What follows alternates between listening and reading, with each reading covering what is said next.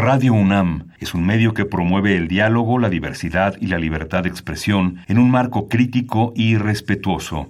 Los comentarios expresados a lo largo de su programación reflejan la opinión de quien los emite, mas no de la radiodifusora. Opciones educativas. Orientación vocacional. Arte y cultura. Deporte y salud. Esto es Brújula en Mano. El primer programa de orientación educativa en la radio. Una producción de la Dirección General de Orientación y Atención Educativa y Radio UNAM. Comenzamos.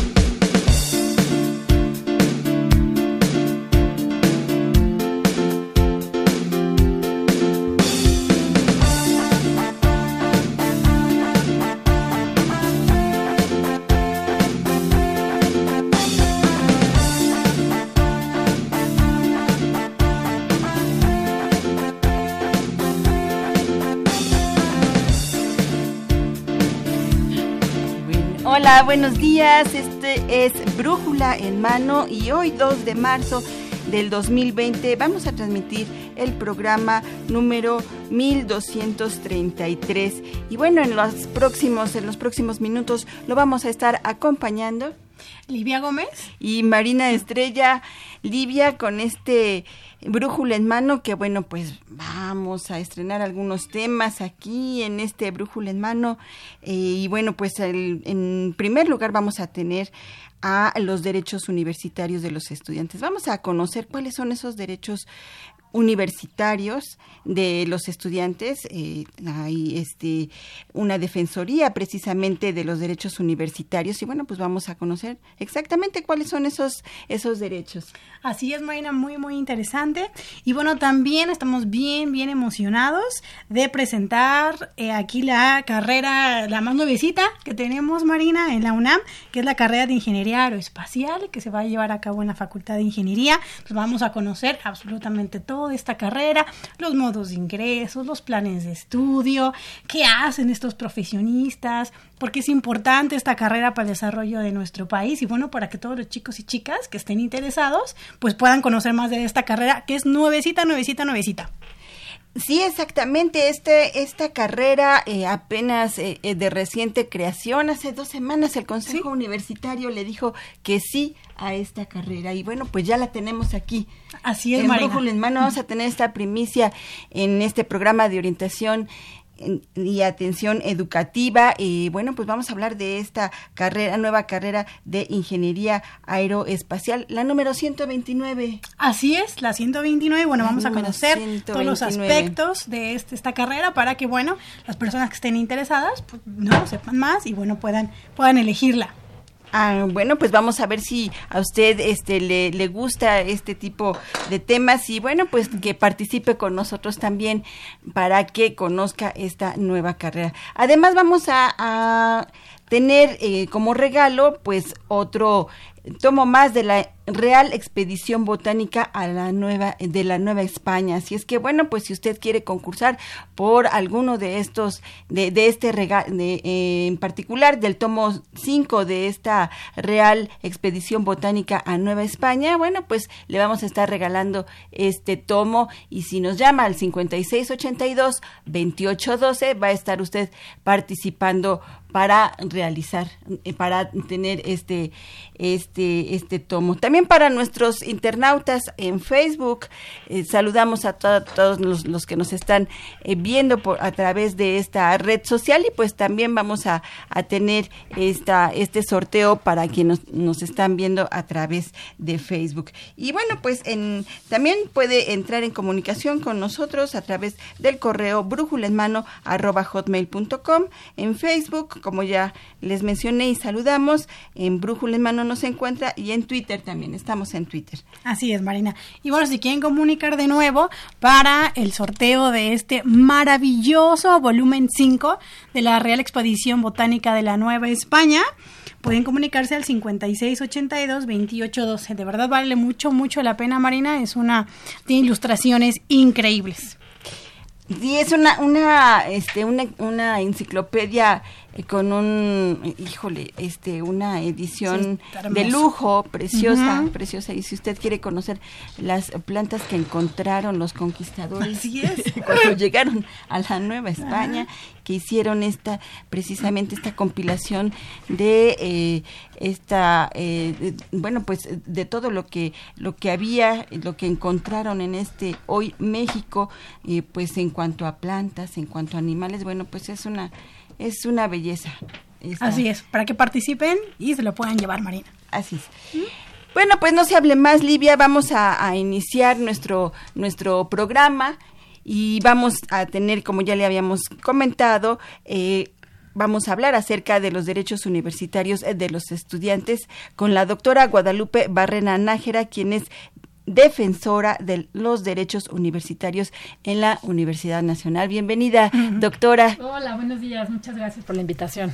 No, pues gracias que nos acompaña y que bueno, pues vamos a, a platicar acerca de estos es- este, tema tan importante y tan interesante en estos en estos momentos. Eh, doctora, bueno, pues quisiera que, que nos nos platicara un poco eh, quiénes son reconocidos como estudiantes. En primera, bueno, pues definir, ¿no? ¿Quiénes son quiénes son estudiantes?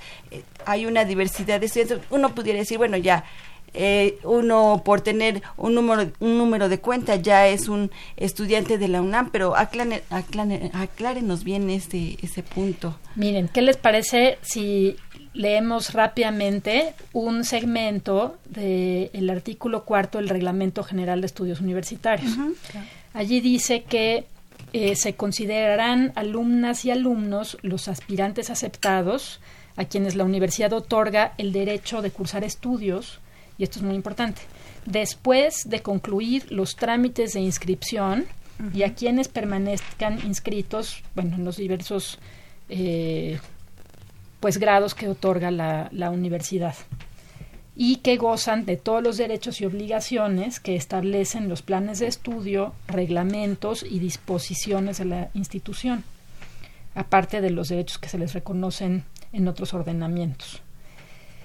A ver, esto es muy importante porque efectivamente asociamos la calidad de alumno o alumna con el número de cuenta, pero dado que estamos ahorita en un periodo importante de que las personas están haciendo sus exámenes de admisión y todo, es bueno que sepan que la calidad de alumno se adquiere cuando se concluye el trámite de inscripción.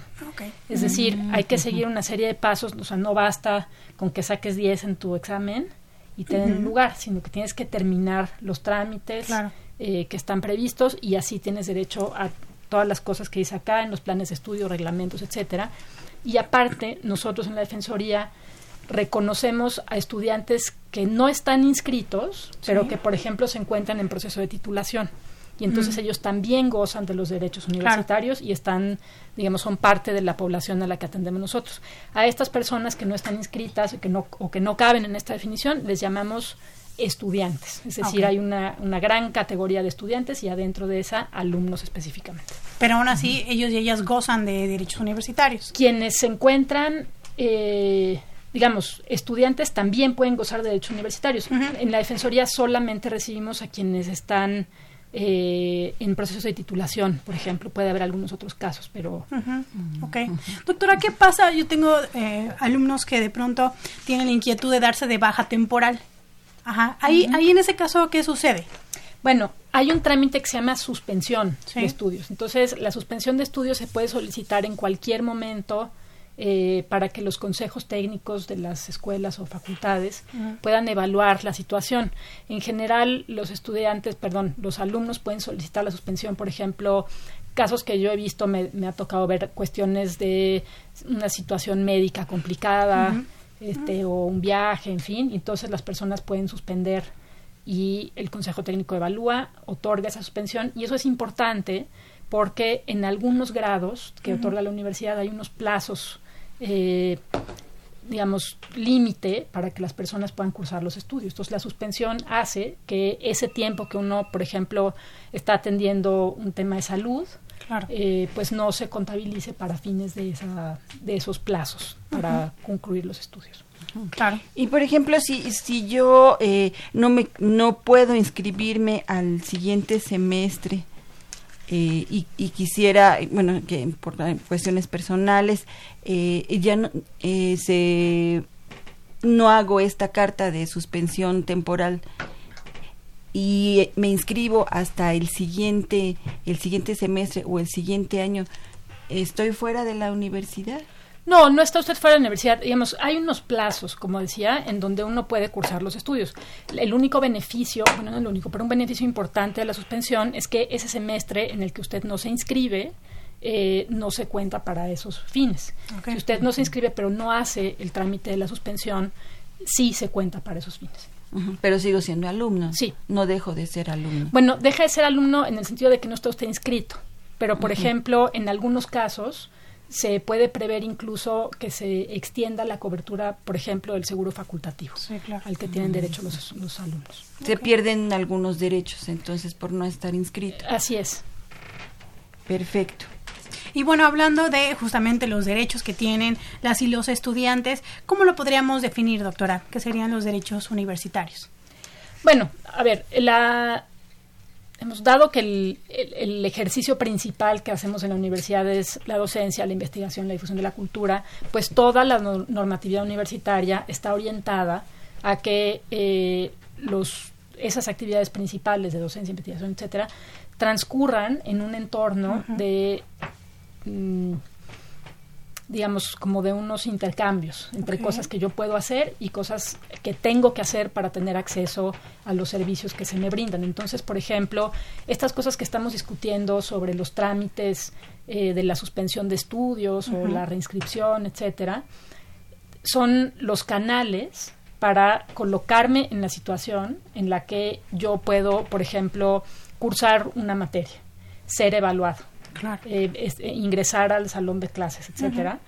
Y eso, eh, decimos, pues esos son tus derechos. Una vez que estás formando parte de la comunidad universitaria como alumna o alumno, pues tienes acceso a tales cosas porque así lo establece tu plan de estudios, porque así lo establecen nuestra reglamentación, nuestra normatividad, pero para tener acceso a esas cosas no basta tu calidad, sino que tienes que cumplir con una serie de condiciones. Por ejemplo, para ser evaluada, eh, pues yo tengo que cumplir en algunos casos, en algunos planes de estudio, por ejemplo, con un mínimo de asistencias. no, es, no es una regla universal, pero hay muchos planes de estudio prevén esa condición. Esto es en cuanto en cuanto a la, inscripción y, y, en cuanto a la permanencia, doctora, ¿cuáles serían estos estos derechos? A ver, decimos que cuando la persona se inscribe, a la universidad se inscribe para cursar, por ejemplo, el grado, o sea, el bachillerato, la licenciatura, eh, la maestría, el doctorado, etcétera, y entonces uno tiene acceso a poderse, a poder continuar como alumno de la universidad hasta concluir eh, los, por ejemplo, los créditos del grado en el que uno se inscribió dentro de los plazos que marca la legislación universitaria. Por ejemplo, una persona que por una cuestión disciplinaria el tribunal universitario, por ejemplo, eh, decide o ratifica, yo qué sé, una expulsión, entonces esa persona se coloca en la situación de que no puede permanecer como alumna o alumno de la universidad porque se le aplicó una sanción. Pero eso es un caso excepcional. Por ejemplo, en algunos grados, eh, sobre todo en la coordinación de estudios de posgrado, encontramos que hay unos plazos muy estrictos para que la persona pueda concluir el, pues los créditos o las actividades que se requieren para obtener el grado. Entonces, una vez que expira ese plazo, si no se han concluido las actividades y no se ha solicitado, por ejemplo, una prórroga eh, al comité académico, entonces la persona no puede continuar, no puede permanecer como alumna o alumno de esa, eh, pues de ese grado al que quería acceder. Claro. Sí, de hecho hay, hay muchos derechos universitarios que los podemos encontrar en la página de la UNAM, de la Defensoría de los Derechos Universitarios, y tienen que ver, por ejemplo, con la inscripción y permanencia, con la evaluación académica y acreditación de asignaturas, es decir, hay como de diversos rubros eh, que deberían los las y los estudiantes pues consultar. En su opinión, ¿qué tanto los consultan? Si los consultan, no, los no tienen la menor idea. Mire, por una parte voy a decir esto, afortunadamente los estudiantes, las alumnas, alumnos no los consultan tanto porque no necesitan saberlo, porque en general su vida académica transcurre sin mayores incidentes. Yo quisiera esta mañana invitarles de manera muy especial eh, a todos los eh, las jóvenes, jóvenes que están en el bachillerato, la licenciatura o que quieren acceder a la universidad, a que se metan en Google a buscar el marco institucional de docencia de la UNAM. En ese documento, el Consejo Universitario, podemos encontrar de manera muy explícita muchos componentes de cómo debe transcurrir la relación entre profesores y alumnos, eh, no solamente, digamos, en todos los eh, grados que otorga la universidad. Y eso me parece realmente inspirador, porque entonces profesores y alumnas y alumnos sabemos eh, como a qué podemos aspirar en nuestra relación con nuestros docentes.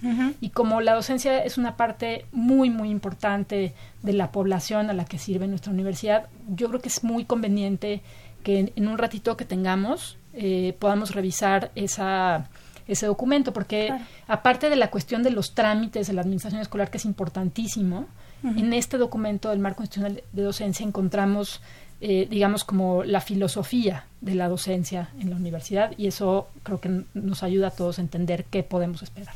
Claro.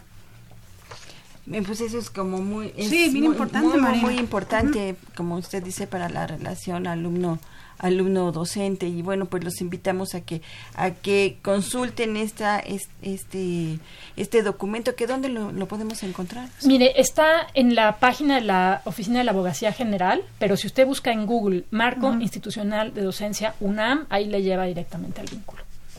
Muy bien, marco institucional de docencia, este documento muy importante en donde, bueno, pues nos guía, nos da una, pues una estructura de cómo, cómo la universidad eh, enmarca esta relación entre el docente y el alumno. Claro, ahí por ejemplo podemos encontrar cosas de uno de los principios más importantes de la universidad, que es la libertad de cátedra, eh, o la relación sobre la supervisión o la orientación que podemos recibir de nuestros docentes, eh, la razón por la que se estructura de tal o cual forma nuestro plan de estudios, en fin. ¿Qué le parece si tenemos otro otro momento para hablar específicamente? sí, porque otro, otro día podemos profundizar sobre eso.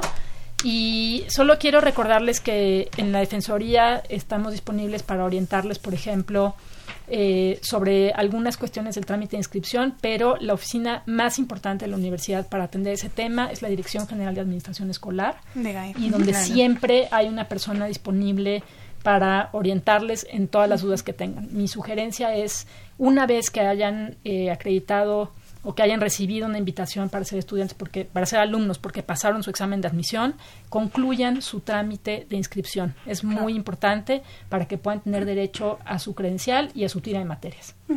Y bueno, igual de importante que también pues se informen sobre todos los trámites, ¿no? Como el pase reglamentado también, o si quieren estudiar una carrera simultánea, una segunda carrera. Miren, por ejemplo, en la de GAE hay un documento que explica eh, cómo funciona el pase reglamentado. Yo les sugiero que se metan a la página de GAE a consultar ese manual para que tengan mucha claridad. Eh, puede haber ocasiones en donde, por ejemplo, por situaciones ajenas a la, a la, alumna o al alumno, no puede participar en el concurso o bueno, en la selección del pase reglamentado y cuando eso pasa, la Dirección General de Atención, eh, perdón, de Administración Escolar ha, corregido, digamos, esa situación para que las personas puedan participar oportunamente. Si de alguna manera algún estudiante eh, no le dan la carrera, ¿no? Y tiene el promedio requerido y cumple con todos los requisitos, ¿podría asistir también aquí a la Defensoría de los Derechos Universitarios o más bien con... No, pueden acudir con nosotros. Eh, lo, lo que sugerimos siempre es que se acerquen a la Dirección General por escrito, por ejemplo, si tienen alguna duda sobre la asignación de su, mate de, sus, de su materia, perdón, de su, licenciatura o del plantel, etcétera, eh, para que se aclare la razón por la que se por la que recibieron dicha asignación en general es un proceso muy transparente. Claro. Em, y si la persona tiene alguna cuestión en particular, también la puede hacer valer con DEGAE y acercarse con nosotros al mismo tiempo para acompañarles en esa en ese asunto. Y también se hacen publicaciones periódicas de, de, GAE, por ejemplo, para solicitar el cambio de, de carrera o de plantel. Ok. Que eso es, también depende mucho de la pues de los cupos que determinen los consejos técnicos, etcétera, pero es un trámite que también está disponible. Ok, entonces bueno, que se mantengan informados, Marina. El documento que la doctora nos está este, invitando a revisar, lo pueden buscar también en Google, eh, qué onda con el pase reglamentado, así se pone, o en la página de, de GAE también, para que lo puedan consultar, leer bien despacito, para que todos y todas sepan las condiciones donde que se lleva este trámite y entonces no haya no malentendido y si de alguna forma eh, llegan a verse perjudicados, pues entonces acercarse primero a DGAE con un escrito y después sí, a, nos pueden marcar una copia de ese por ejemplo, solamente para acompañarles en el en el seguimiento de El seguimiento, trámite, digamos. Ok. Y bueno, pues se nos acabó el tiempo para hablar sobre derechos universitarios de los estudiantes en cuanto a la inscripción y, y permanencia en la UNAM. Nosotros los invitamos y lo, y los invita también la doctora Guadalupe Barrena para que ustedes se acerquen, vean estos estos derechos los derechos a los que ustedes eh, eh, tienen tienen por, por ser estudiantes de la Universidad Nacional. Y bueno también que se acerquen y vean en la Dirección General de Atención de Administración Administración escolar, de administración escolar para que, bueno, específicamente en este rubro de inscripción y permanencia, bueno, vean a qué tienen derecho, ¿no? ¿Cuáles son sus derechos como universitarios? Y, y búsquennos, ar- escríbanos a defensoría arroba punto unam punto mx y ahí para atender todas sus dudas, preguntas, etcétera, contáctenos. Muchísimas gracias nuevamente por estar aquí. No, gracias a usted, doctora, por, por acompañarnos. Muchísimas gracias, doctora Guadalupe Barrena, titular de la Defensoría de los Derechos Universitarios. Y bueno, pues a ella la vamos a tener cada, cada lunes. Sí, buenísimo. Ajá. Eh, si usted nos, nos presta un poco de su tiempo, doctora, bueno, pues aquí platicamos con usted, ya tenemos aquí muchos temas que abordar. Perfecto. Y si quieren llamar aquí al programa y dejarnos preguntas, nosotros con mucho gusto nos acercamos también para contactar a las personas directamente. Muchas Gracias. gracias. gracias. a la doctora Guadalupe Barrena. Nosotros continuamos con este brújula en mano. No se vaya, tenemos otro tema más. El primer programa de orientación educativa en la radio. Brújula en mano. Entrevistas, Debates Eventos culturales y deportivos. académicos y recreativos. y todo lo que deseas saber sobre el campo de la orientación educativa. Escúchanos todos los lunes de 10 a 11 de la mañana. Por Radio UNAM 860 de amplitud modulada. Y en internet en www.radionam.unam.mx. Brújula en mano, el primer programa de orientación educativa en la radio. Opciones educativas. Información escolar. Becas, Bolsa Universitaria de Trabajo. Servicio social. premios y reconocimientos. Formación cívica. Medio ambiente. Salud y calidad de vida.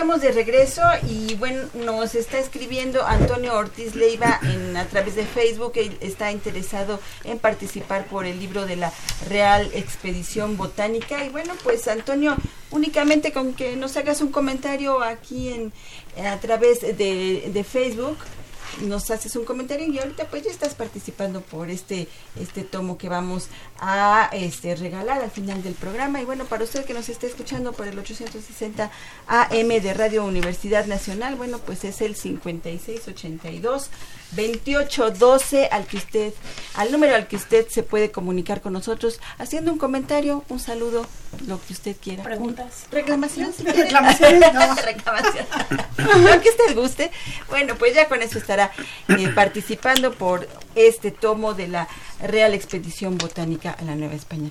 Y bueno, pues estamos de mes. Así es, Marina, vamos a presentar, vamos a dar toda la información sobre la nueva carrera que tiene la, la universidad, que es Ingeniería Aeroespacial, y por eso tenemos invitados de super lujo. Tenemos al doctor Carlos Romo Fuentes, que es el coordinador, el coordinador de la carrera de Ingeniería Aeroespacial.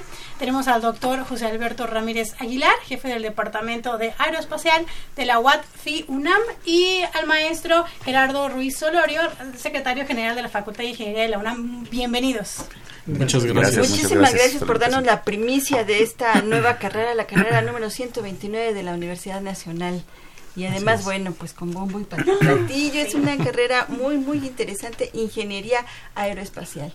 Muchísimas gracias por darnos esta primicia. No, gracias por la invitación. Y bueno, quisiéramos preguntarles, pues, justamente en qué consiste esta carrera de ingeniería aeroespacial. Sí, este, pues, este, antes que nada, muchísimas gracias a ustedes y a su amable auditorio. Eh, eh, bueno, la ingeniería aeroespacial es prácticamente hacer uso de la tecnología en ingeniería, básicamente en el diseño, el desarrollo, construcción, prueba y operación de vehículos que pues van a operar en la atmósfera terrestre o en el espacio exterior. Esa es la una definición este eh, general y podemos ir platicando un poquito más sobre esto. Es, bien importante aclararlo, Marina, porque muchos de mis alumnos estaban muy emocionados porque quieren ser astrónomos, ¿no? O sea, ay, es la nueva carrera. No, pues creo que no tiene que ver por ahí, ¿verdad? es importante ir, aclarando, ¿no? En qué consiste. Claro, y bueno, pues también ir aclarando por qué es importante tener una carrera en este, en este sentido, una de ingeniería aeroespacial.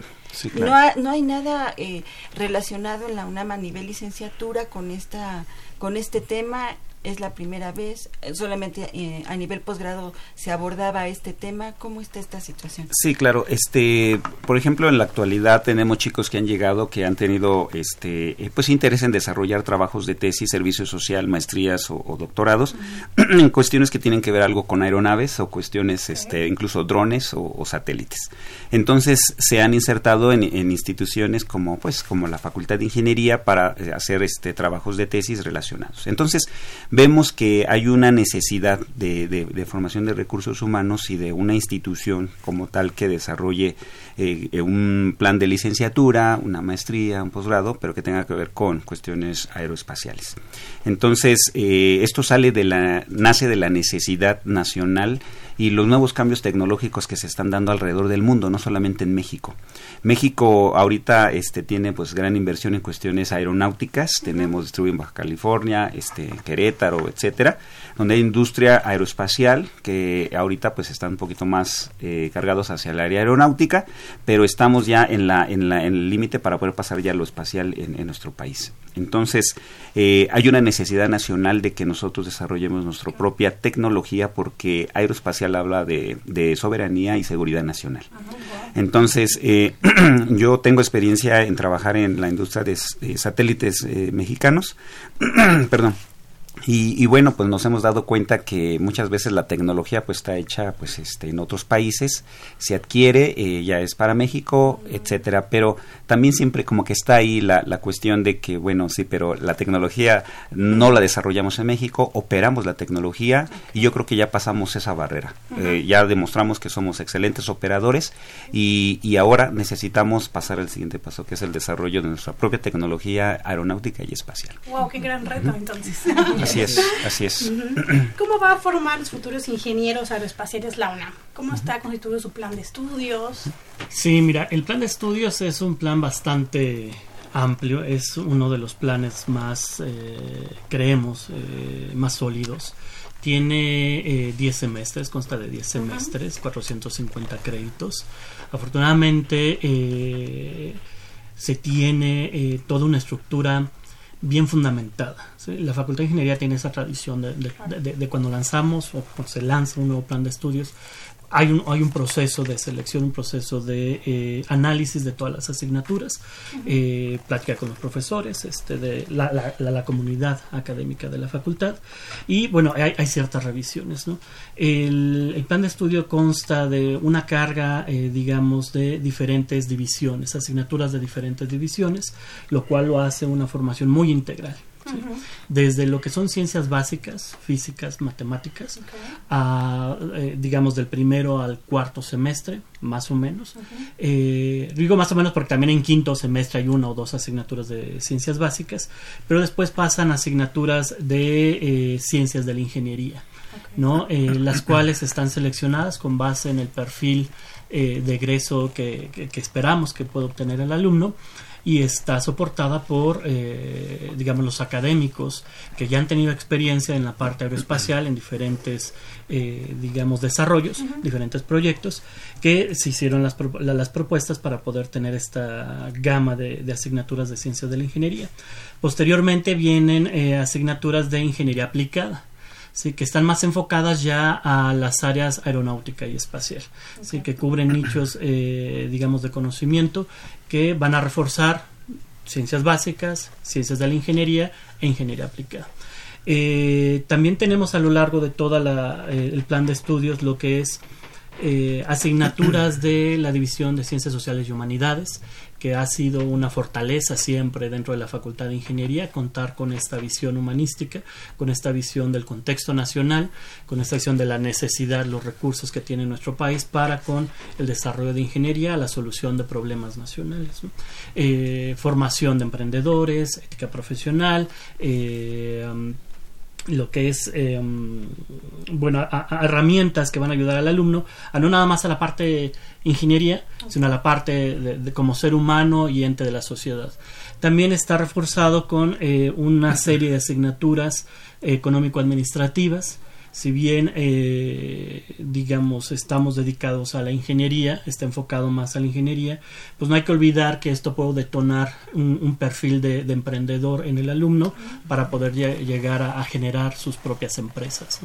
Y es algo que eh, pues también con apoyo de la Facultad de Contaduría y Administración, de sus profesores, nos fueron orientando en algunas asignaturas muy específicas que le pueden dar herramientas al alumno para detonar este tipo de perfiles. Entonces, como pueden es, una, es un plan de estudios bastante eh, sólido, de muy alta formación.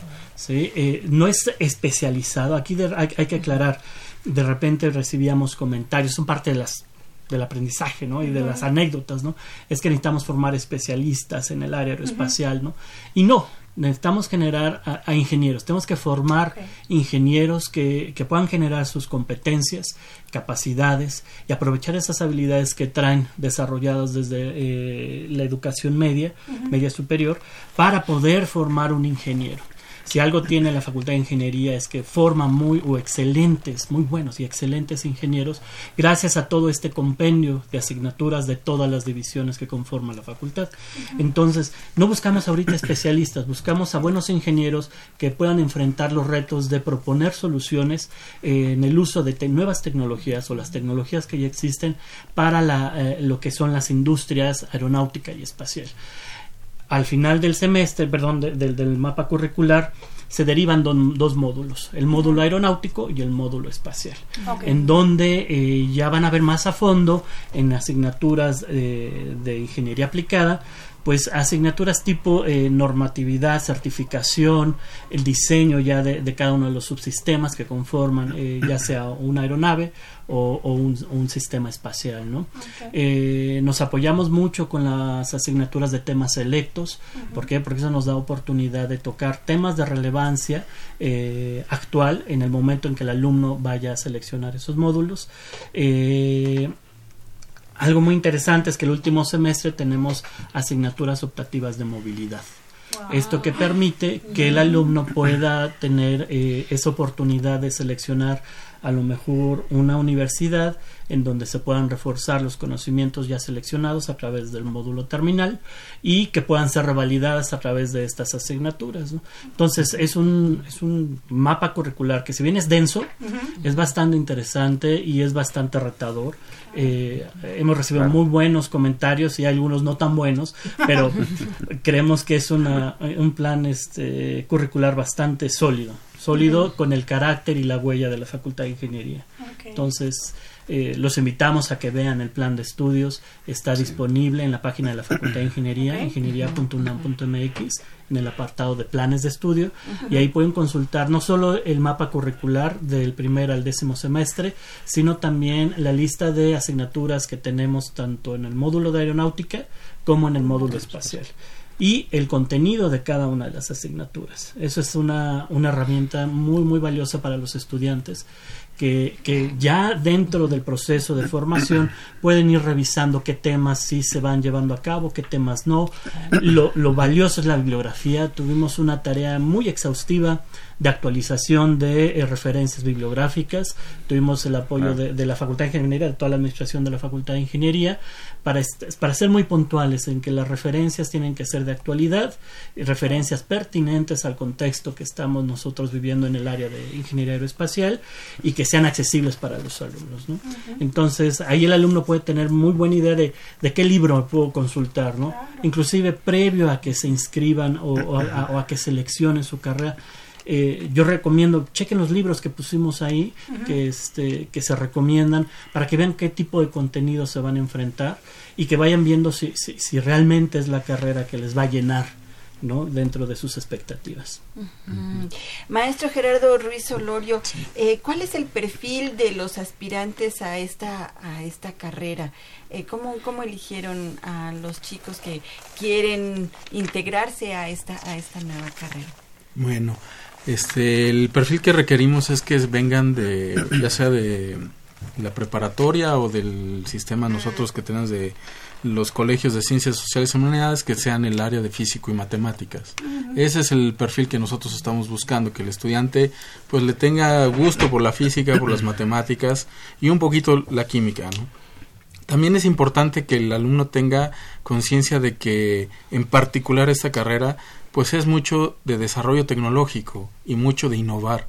O sea, ¿con qué herramientas vas a contar que te van a servir y te van a enseñar para que tú desarrolles nuevas cosas? Entonces, es una carrera que implica muchos retos en ese sentido. Entonces, sí pedimos al estudiante que sí se enfoque a estos puntos de que es física y matemáticas, ¿no? Y también que obviamente estamos en un nivel de licenciatura. O sea, no estamos diciendo que de aquí te vas a ir a la luna. Ojalá ese sea, ese sea tu finalidad al, al término, pero cuando ya estudies una maestría, un doctorado y una especialidad y entres a un campo de, en un proyecto de investigación sólido. Entonces, ese es el primer paso, pero tampoco que siendo ingeniero este, aeroespacial vas a tener esas herramientas. O sea, sí te va a ayudar para que permitas seguir tus estudios. Y entonces, obviamente, el reto que va a tener la facultad es pues ya que eh, termine la carrera de ingeniería, pues ¿qué sigue? Entonces eso es, eso es la el siguiente paso que la facultad tendrá que ver y qué es lo que va a tener que seguir en un futuro. Uh -huh. Pero en principio ese es el perfil que nosotros pedimos. Uh -huh. Obviamente que sea un gusto por conocer, siempre que se pregunte el estudiante qué hay más allá y que él le guste responder esas preguntas. ¿Y con qué herramientas? Pues las herramientas son la física y las matemáticas, ¿no? Pero entonces que siempre tenga ese gusanito de qué más allá, qué hay más allá. Entonces eso le va a ayudar y creo que con eso va no va a tener problemas en la carrera.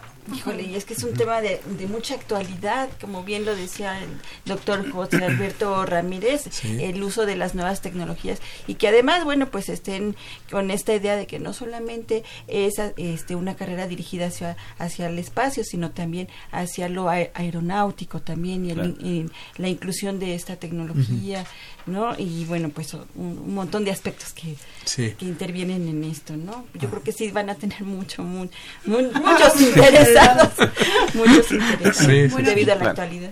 ¿Qué requisitos deben cubrir para ingresar a esta carrera? Pues primero presentar el examen. Bueno, hay, hay, digamos, hay, hay diferentes modalidades, ¿no?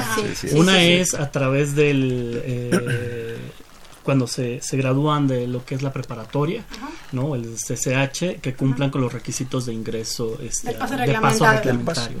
Y contra eso no podemos nosotros decir, digamos, hay toda una, una dirección encargada de eso.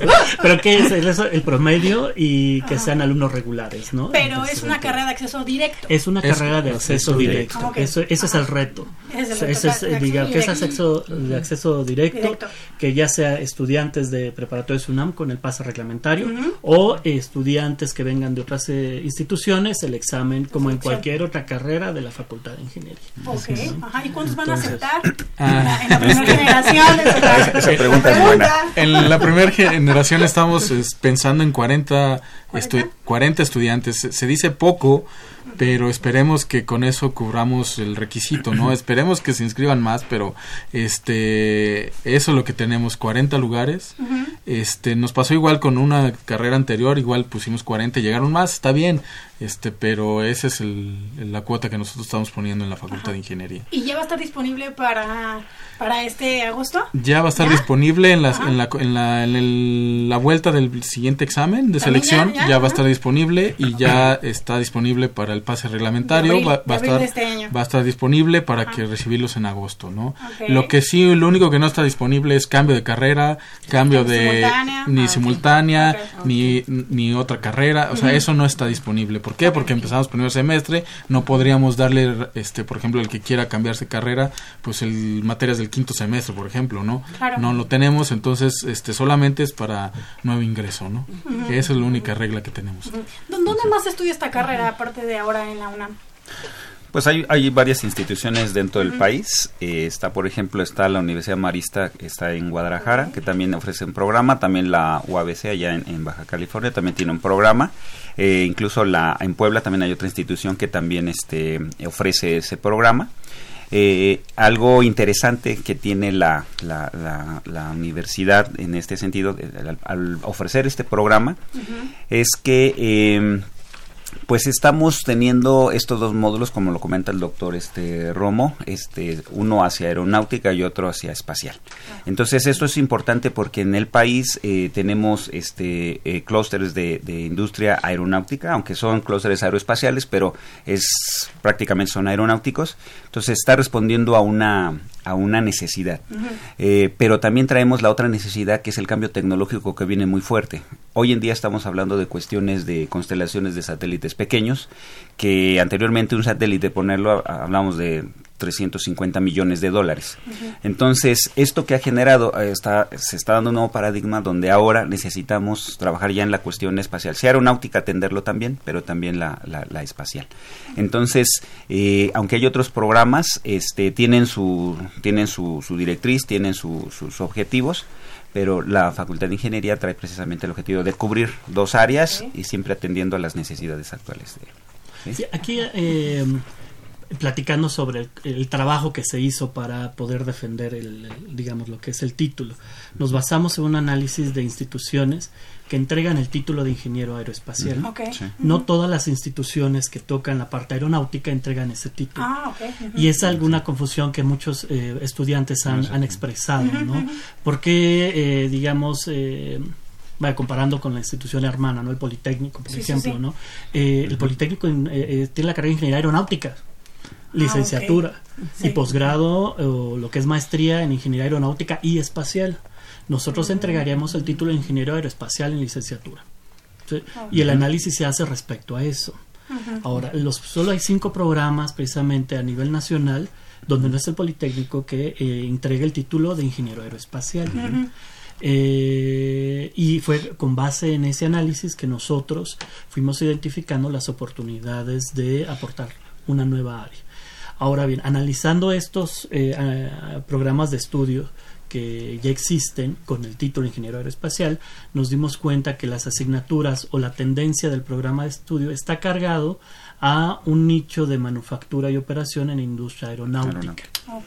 Entonces ahí es donde nosotros sentimos que hacía falta eh, llenar esa oportunidad o ese nicho en donde la parte de diseño, estándares, herramientas de alta tecnología que ayude a balancear un poco el tema aeroespacial. Eh, por eso es bien importante entender lo que es ingeniería aeroespacial. Hay mucha confusión aeroespacial, aeronáutico, aviones, nada. No. Aeroespacial toca la parte aeronáutica y la parte espacial o astronáutica. Entonces ahí es donde la Facultad de Ingeniería logró tener un balance muy, muy, bueno entre estas dos áreas, generando competencias hasta el octavo, noveno semestre de la carrera en ambas áreas para poder seleccionar una, un campo disciplinario, ya sea aeronáutico y espacial. Ah, eso, eso es, es una gran aportación con respecto a todos los programas que entregan el título de ingeniería aeroespacial. Eso, eso, eso es muy importante, ¿no? Hemos recibido esos comentarios de, de, estudiantes del Politécnico. Es que el, el, mapa de acá es mejor o el de acá es, mejor. sí, no, la diferencia? Es, es, natural, ¿no? ¿Por qué? Porque el, Politécnico tiene una trascendencia de 70 años, una trayectoria de 70, más de 70 años haciendo ingeniería aeronáutica. ¿no? Perfecto, y, se, y créanme que son muy buenos ingenieros también. Solo que aquí la oportunidad que ofrece la Facultad de Ingeniería dentro del plan de estudio es poder proporcionar al alumno en este mapa curricular de esas dos opciones de titulación. Entonces, eso hace un diferencial con cualquier otro programa. Además de que están, eh, digamos, hicimos análisis no nada más en México, sino también a nivel internacional, comparando programas académicos, por ejemplo, con el MIT, programas académicos con eh, Rusia, con Londres, con España, eh, Inglaterra, vaya, con, con, varias instituciones para poder detectar cuál era la aportación de cada uno de ellos. Y que nos dimos cuenta que cada uno responde a un desarrollo tecnológico y una necesidad propia de ese país. Y es muy complicado que la Facultad de Ingeniería quiera resolver no nada más lo de México, sino también los demás países. No. Entonces está enfocada esta carrera, tiene esa visión de poder atender eh, las necesidades de estos dos segmentos en nuestro país. De ahí que en las asignaturas de Ciencias Sociales y Humanidades, por ejemplo, la asignatura de Economía, la asignatura de Recursos y Necesidades de México, nos va a presentar precisamente esta realidad que necesita nuestro país o la que está en nuestro país para poder aportar nuevas nuevas soluciones tecnológicas. Entonces, eso es algo que los estudiantes tienen que ir aprendiendo también cuando van a seleccionar su carrera. Y es bien importante que, que, tomen en cuenta el contexto en el que estamos desarrollando esta carrera. y son dudas muy muy comunes de los muchachos, ¿no? Sí, sí, sí. Y, se pelean con nosotros, ¿no? tranquilos, no, no pasa nada. O sea, es una opción más. si no les gusta, hay otras universidades que dan ese título. Véanlo y están más enfocados a aeronáutico. Entonces, va por ahí. Y otra duda que normalmente tienen nuestros alumnos y alumnas es el costo. ¿Será costoso estudiar esta carrera o no será? En cuanto a costoso, pues no, no creo que sea costoso. O sea, más bien es este como toda carrera de ingeniería que necesitas una computadora y con eso este ya lo puedes hacer. O sea, el que no tenga acceso a una computadora, pues la facultad hay este diferentes salas de cómputo donde puede acceder a ellas y no va a tener ningún problema y tiene la conectividad. O sea, finalmente con una computadora es más que suficiente. No necesita más recursos, no necesita este, tener que comprar. A lo mejor eh, ya en las cuestiones de electrónica y cuando lleve eh, cuestiones de este tipo, pues hay diversos laboratorios y tendrá que comprar algún material, pero de ahí que sea costoso y que tenga que solventarse y que digas este no la podrá estudiar. No claro que no. O sea hay los diferentes mecanismos en los cuales pues no será necesario que invierta. O sea en principio pues no tiene se podría decir que no necesitan un costo como tal. O sea, no tiene, porque la, les digo, la computadora van a tener acceso a ella, tienen acceso, siempre y cuando cumplan con el reglamento de las salas de cómputo, y con eso es más que sencillo, ¿no? Entonces, y, en ese sentido, perdón, eh, la universidad es muy generosa, la, la UNAM provee, eh, digamos, eh, las herramientas matemáticas. La facultad ha tenido convenios con, con, industrias que nos han aportado el software que requiere el alumno de ingeniería para poder estudiar las asignaturas correspondientes donde se necesite. En ese sentido, también dentro de, la, de este programa se ha buscado a empresas que nos apoyen con software especializado en el, en el, tema aeronáutico y en el tema espacial. Y se ha llegado a convenios que, que nos ayudan a tener licencias académicas dentro de los plan, del plan de estudios, ¿no? Y hay herramientas computacionales que, que, en otras, que otras carreras han logrado establecer, ¿no? Entonces, la Facultad de Ingeniería, la universidad provee de esas herramientas de software como bien lo dice el maestro Gerardo, es necesario una herramienta computacional, sí, si la tienen, mejor, sino la facultad tiene precisamente, cuenta con esta infraestructura, ¿no? Y, y es por eso que, que está acá. Yo nomás quisiera andar un poquito este sobre esto hace en octubre pasado estuvimos en, Washington presentando esta la, la propuesta porque todavía no estaba aprobada la licenciatura. Eh, estuvimos en Estados Unidos y estuvo NASA y estuvo la Agencia Espacial Europea eh, y estuvieron presentes en la presentación de esta propuesta de plan. Y la verdad es que estudiantes asistieron, estudiantes de Estados Unidos y al final de la, de la presentación, pues obviamente NASA dijo, ¿por qué hasta ahora? ya se habían tardado. Así lo dijo, o sea, hablando exclusivo de la, de la Universidad Nacional. Eh, y al final salimos y bueno, fue muy interesante porque estudiantes de Estados Unidos se acercaron. Entonces decían, es que cuándo se abre este programa, etcétera. Entonces habla de que, claro, un programa de aeroespacial en Estados Unidos, pues estamos hablando que un costo es seguramente muy alto, y están pensando venirse aquí a, estudiar esta licenciatura en aeroespacial. Para mí fue súper interesante y, bueno, es solamente como al margen este, este, esta cuestión. Y doctor Alberto, mm, ¿qué pasa con el campo ocupacional que enfrentarán los chicos egresados en el 2025? Bueno, yo creo que ya para ese entonces, yo creo que... Sí. Bueno, eh, este, la demanda de, de, estos alumnos va a ser mayor, ¿no? Con sí. Por supuesto. De Por supuesto, por supuesto, desde luego que siempre cumpliendo este los objetivos de la Facultad de Ingeniería, que es formar ingenieros integrales. Este, esperamos que esta primera generación que, que va a entrar va a ser exitosa y así lo creemos porque estamos trabajando para ello. El plan, este, muchos lo ven y dicen es que va a estar súper pesado, pero si realmente queremos afrontar este eh, los retos que tiene nuestro país, este, hay que entrarle ahí. Bueno, por supuesto que estamos hablando que hay varias compañías ya instaladas en nuestro país. Este, hay varios clústeres en Querétaro, en Sonora, en Baja California, donde la misma industria, donde hemos tenido oportunidad de estar sentados con los empresarios que nos dicen, bueno, es que hace falta este, el capital este, humano para que dé este, solución a los retos que tenemos aquí en la industria. Y hay universidades que están generando, pero la verdad es que ya están este, rebasadas. Entonces, por eso también atiende esto a una necesidad. Entonces, estamos hablando que incluso para eh, para el 2020 y lo que viene se van a instalar más empresas, estamos hablando de 380 compañías, lo que esto habla de alrededor de unos 75 mil empleos, donde más o menos 4.200 serán nuevos empleos relacionados con ingeniería especializada. Entonces, lo que quiere decir que todo esto no es como a veces sí nos han cuestionado, Oye, pero ahora es la de moda, no, no es moda, es una necesidad de nuestro país y por eso estamos trabajando.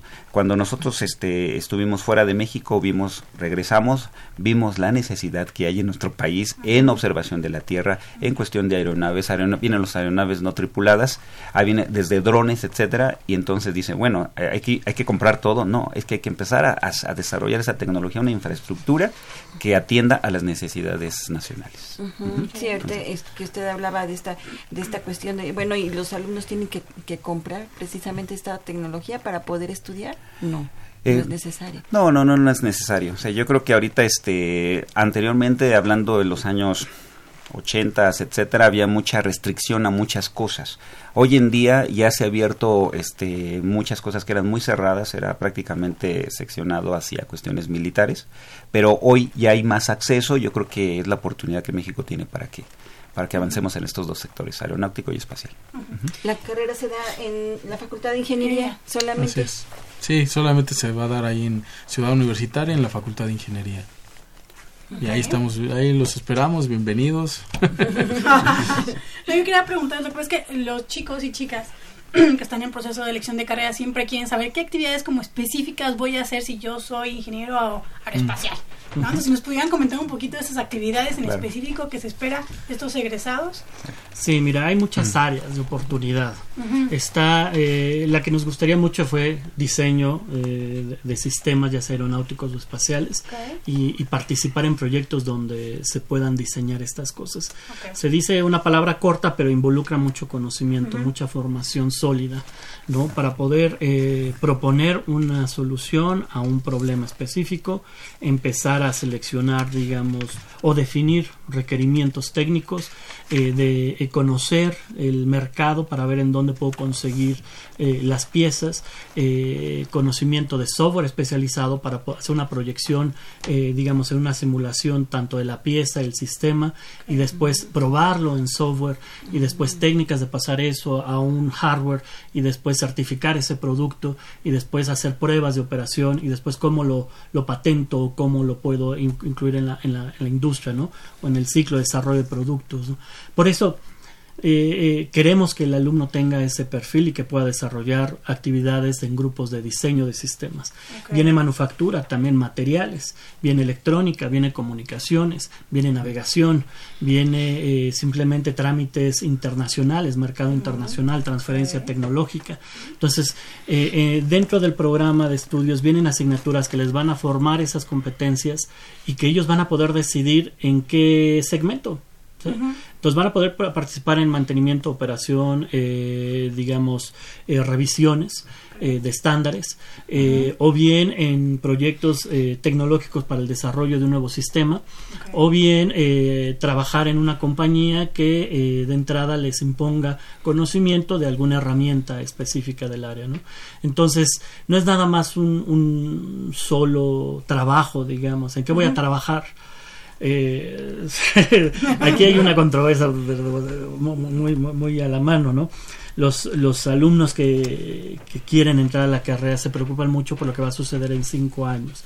Yo estoy de acuerdo y qué bueno, pero para eso la facultad también cuenta con un programa de tutoría. ¿sí? En un programa muy fuerte de, tutoría en donde se le da a conocer al alumno esos posibles trabajos y que no pierda la motivación porque reprobó una o dos asignaturas, ¿no?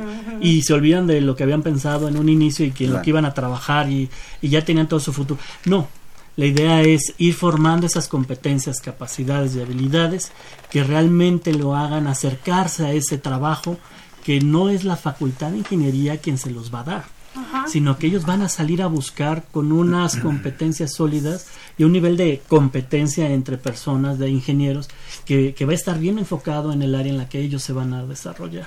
Sí, es una, es una pregunta, me, voy, a voy a asegurar mi trabajo en mi vida de aquí a 50. Bueno, pero vamos a asegurar que ingresen, vamos a asegurar que desarrollen esas competencias y en todo ese camino ellos van a tener que decidirlo solos. Pero que los acerque a ese trabajo o a ese éxito que ellos buscan tener con esta carrera. No, y sobre todo importante que van a tener la oportunidad de tener materias que les va a permitir emprender. Claro. ¿no? y eso es fabuloso que la UNAM empiece a tener ese cambio en los programas de estudio, Marina, ¿no? Que eso les da más posibilidades también de poner sus propias empresas, de, ¿no? de hacer sus propios equipos de trabajo, en fin y eso, bueno, pues amplía todas las posibilidades, ¿no? Así es, claro, así es. No, bueno, pues aquí este también nos dicen en Facebook la maestra Telma Ríos, eh, excelentes invitados, con mucha pasión, mucho compromiso, nos inyectan toda toda esta esta emoción de esta de esta nueva carrera. También les mandan saludos eh, de Salamanca, de la Universidad de Guanajuato con sede en Salamanca. Natalia Ruiz les manda saludos a los maestros.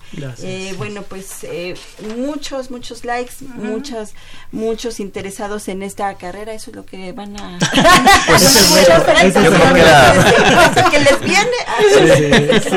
Yo creo que como dicen este el eh, hoy en día este se dice eh, el espacio ya este el que hablemos aeronáutico espacial el espacio ya no es una necesidad es una ya no es una opción es una necesidad, entonces realmente se habla de que hay otros programas, hay otras instituciones que lo están ofreciendo, sí, pero si realmente queremos para un programa de impacto nacional, este, tenemos que unirnos, tenemos que unirnos y vamos hacia el mismo fin de que heredar un mejor futuro este, para las generaciones que vienen y pues esta es la oportunidad.